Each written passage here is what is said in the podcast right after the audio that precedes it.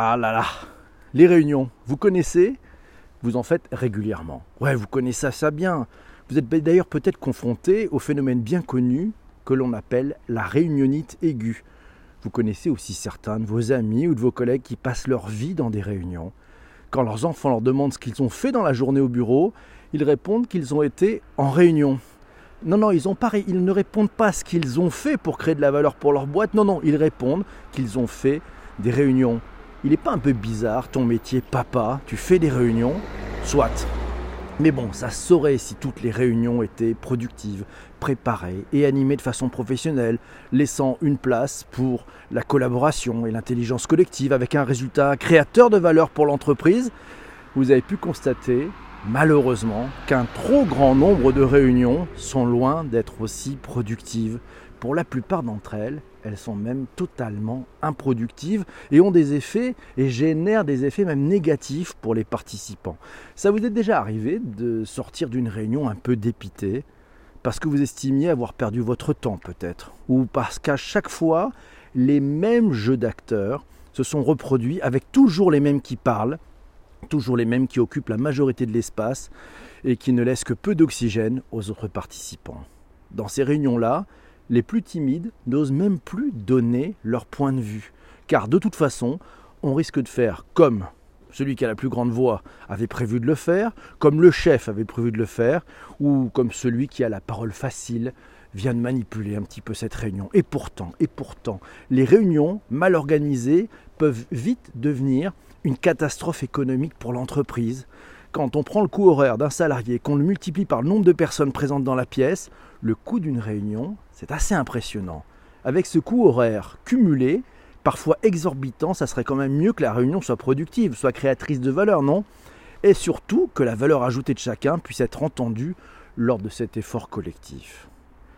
Et que cette valeur ajoutée ne provienne pas uniquement de celles et ceux qui savent la mieux maîtriser la dynamique d'une réunion, parfois en écrasant les plus timides ou les plus faibles, euh, qui ont du mal à placer leurs idées. Des entreprises ont décidé de revisiter la façon de faire des réunions en commençant par se taire, par faire silence. Et en travaillant d'abord par l'écrit et le collectif, puis dans un deuxième temps, en échangeant sur les remarques de chacun.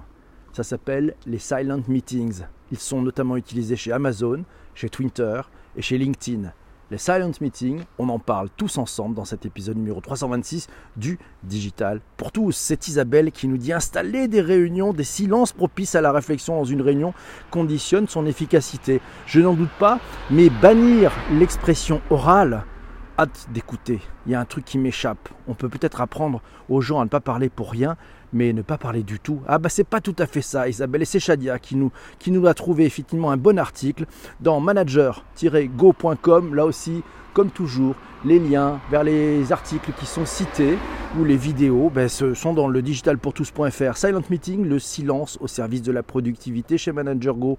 Eh ben, on y apprend plusieurs choses. On y apprend d'abord qu'un silent meeting, qu'est-ce que c'est? Une réunion peut se tenir d'ailleurs virtuellement ou physiquement dans un silent meeting. L'objectif d'une telle session, c'est de permettre à tous les participants de prendre connaissance du contenu détaillé de la réunion, d'y réfléchir chacun pour soi dans un premier temps, en exprimant si besoin ses réflexions et autres idées, remarques par écrit, au fur et à, mesure et de manière anonyme avant que tout soit mis en commun. Eh oui, pour résumer, Shadia nous dit, ben, le silent meeting, ça rend plus efficace les réunions. Tout réside dans la préparation du sujet abordé. Un concept, accorder du temps à la réflexion avec de la traçabilité et puis un anonymat des réflexions écrites qui renforce à la fois l'esprit d'équipe, le travail collectif. Eh bien vu, merci Shadia. Euh, est-ce que les silent meetings sont une bonne idée ou est-ce que ça consomme plus de temps C'est peut-être la question que vous vous posez. Et c'est l'Institute LM qui a donné la réponse sur son, site. Voilà, ben cette révolution des silent meetings crée finalement peut-être une culture de la réunion idéale, ouais, de la rencontre idéale. Euh, comment ça marche? Prenons une réunion d'une heure. Pendant une demi-heure, les personnes vont être silencieuses, vont parcourir le document écrit, vont l'annoter de façon anonyme et puis ensuite, il va y avoir une demi-heure d'échange d'échange sur ce que le groupe a produit dans le document, sur les interpellations, sur les enrichissements. Voilà, ça va être mené par un, meneur de jeu, effectivement, qui va faire en sorte que ça puisse fonctionner. Ça a l'air extrêmement efficace. Pour ou contre les réunions silencieuses, c'est Isabelle qui nous a trouvé un article dans lemonde.fr. On y apprend que seuls 12% des cadres considèrent que toutes les réunions auxquelles participent sont réellement productives et efficaces. En toute logique, 75% des salariés avouent avoir déjà fait autre chose lors de ces grandes messes de bureau au lieu de se concentrer sur l'ordre du jour. Un des principaux griefs formulés à l'encontre de la réunion dans sa forme classique est le darwinisme de la parole qu'elle favorise, nous dit Le Monde. Oui, tel de grands fauves, ceux qui se trouvent au sommet de l'organigramme accaparent l'intention, acceptant que quelques orateurs au pelage brillant soient aussi conviés à la fête, histoire de faire croire que l'on est en train de vivre un grand moment de démocratie directe. Pour les autres, l'heure est au semi-coma contemplatif, euh, à l'évasion numérique via le smartphone, voire carrément à la sieste digestive. Inefficacité, dispersion, sentiment d'inutilité, tout cela n'est pas dû au hasard. C'est dans lemonde.fr. Ouais, c'est plutôt bien, bien vu. Ça n'arrive pas chez vous, ça n'arrive pas chez vous. Les silent meetings, ils ont débuté chez Amazon avec Jeff Bezos. À un moment donné, Jeff Bezos a déclaré que PowerPoint ne serait pas autorisé et que les récits, les documents rédigés de 6 pages seraient la principale moyen de communication. Comme on n'est jamais sûr que tous les participants ont vraiment pris le temps de lire vraiment le document avant la réunion, le document serait lu en silence pendant la réunion et ainsi les réunions silencieuses sont nées. C'est la marmotte qui nous dit je fais ça souvent lors de certains je ne savais pas que ça avait un nom. Et eh bien voilà, il y a toujours un nom pour tout, merci Sarah. La réunion silencieuse, ça vous parle? Le comptoir MM, tiens, le comptoir MM.com, on apprend qu'un silent meeting ne s'improvise pas. La préparation est très importante. En amont, l'instigateur de la rencontre prépare un ordre du jour précis, un mémo rédigé de 4 à 6 pages. C'est le fameux table read, ouais, la table qui expose la problématique de la réunion et qui sera la principale source de réflexion et de discussion. Équipés de leur PC, les participants se rassemblent autour d'une table, réelle ou virtuelle. Le calme s'installe la parole est bannie. C'est parti pour 30 minutes de lecture silencieuse.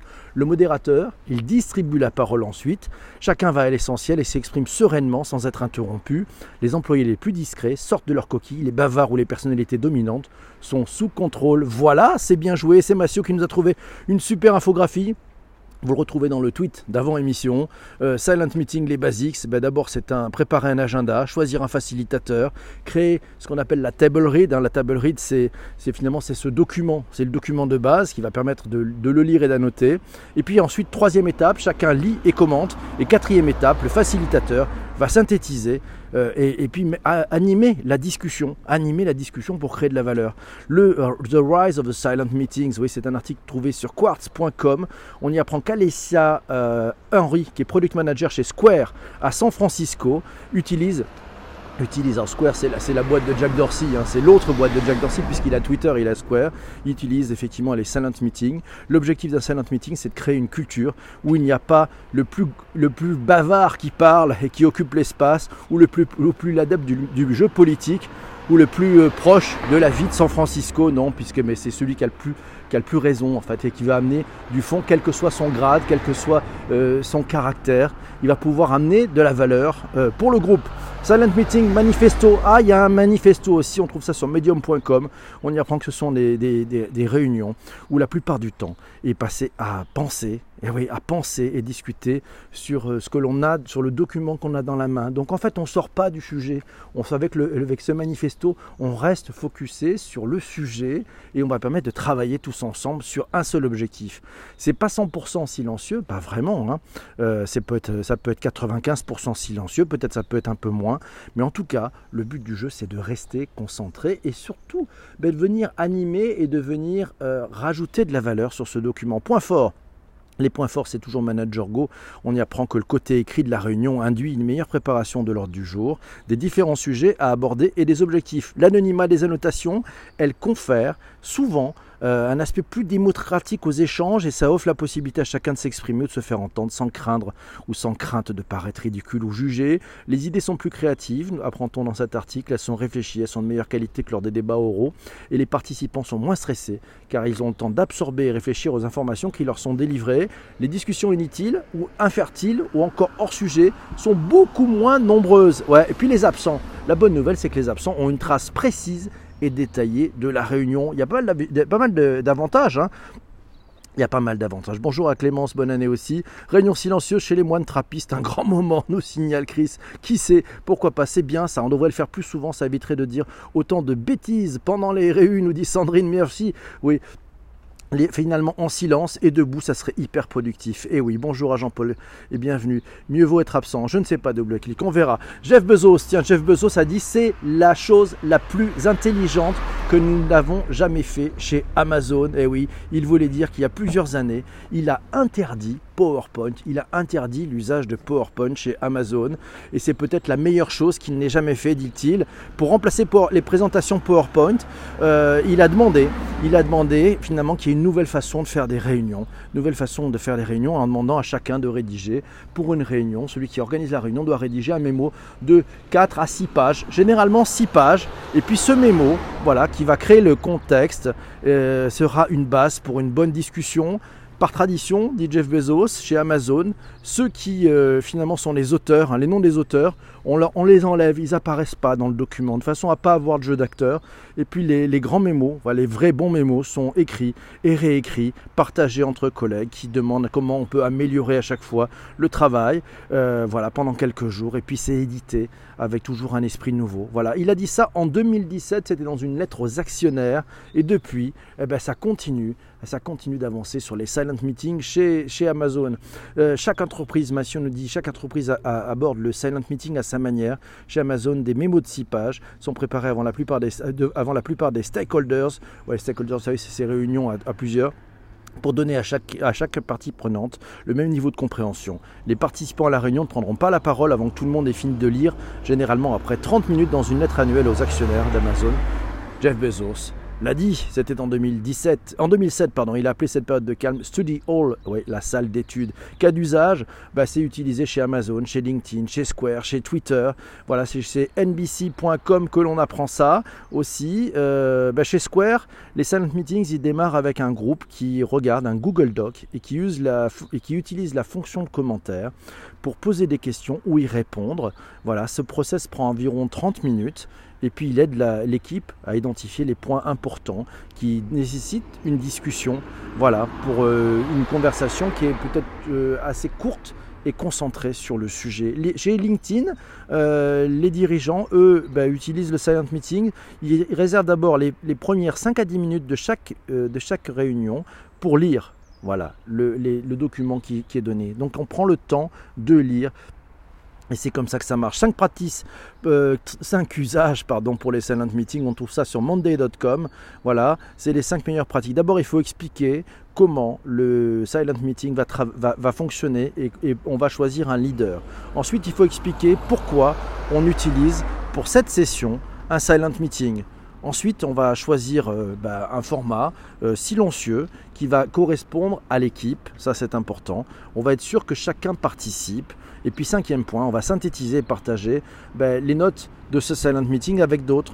Euh, voilà, ces silent meetings, je connais des gens de Square, je vais leur dire que ça a beaucoup parlé d'eux aujourd'hui. Merci Sarah. White Silent Meeting can be the most productive. Eh ben oui, pourquoi ça peut être des réunions les plus productives? Eh ben c'est très simple, c'est très simple. Alors certains utilisent même Skype pour ce faire. Et alors c'est assez surprenant parce que chacun, donc on est tous branchés à Skype et en même temps on va être silencieux. On lit le document, on lit le document, on la note et donc euh, on, participe à la réunion à distance, hein. ça peut être aussi des réunions virtuelles.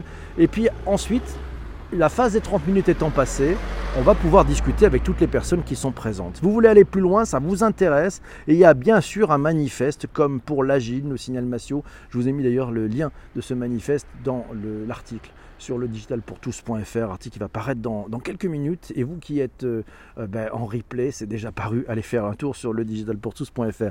Vous voulez aller plus loin Une petite vidéo de la très, fameuse Harvard Business Review nous montre un use case du silent meeting, c'est sur YouTube, je vous mettrai là aussi le lien. Je fais des réunions debout pour aller plus vite, nous dit Yalcin. Oui, il a bien raison, mais tu devrais tester Yalcin, le silent meeting. C'est pas idiot, je pense qu'il y a quelque chose de formidable là-dedans. Il faut le tester et débrouillez-vous. Allez, vous avez 2020 pour pouvoir tester dans votre entreprise un silent meeting. Voilà, c'est à vous de jouer, c'est à vous de jouer. Mes amis qui écoutez ce podcast en replay, on va s'arrêter là. Je vais rester avec les personnes qui sont en direct, comme chaque matin, sur Twitter. Et on se retrouvera demain matin pour un nouveau podcast. Et le podcast sera au sujet de Robotic Automation Process. Ça s'appelle RPA. C'est Twitter qui a choisi, c'est Twitter qui a voté ce week-end. Et c'est comme ça que ça se passe. On se retrouve très très vite pour un prochain épisode. Merci de votre fidélité.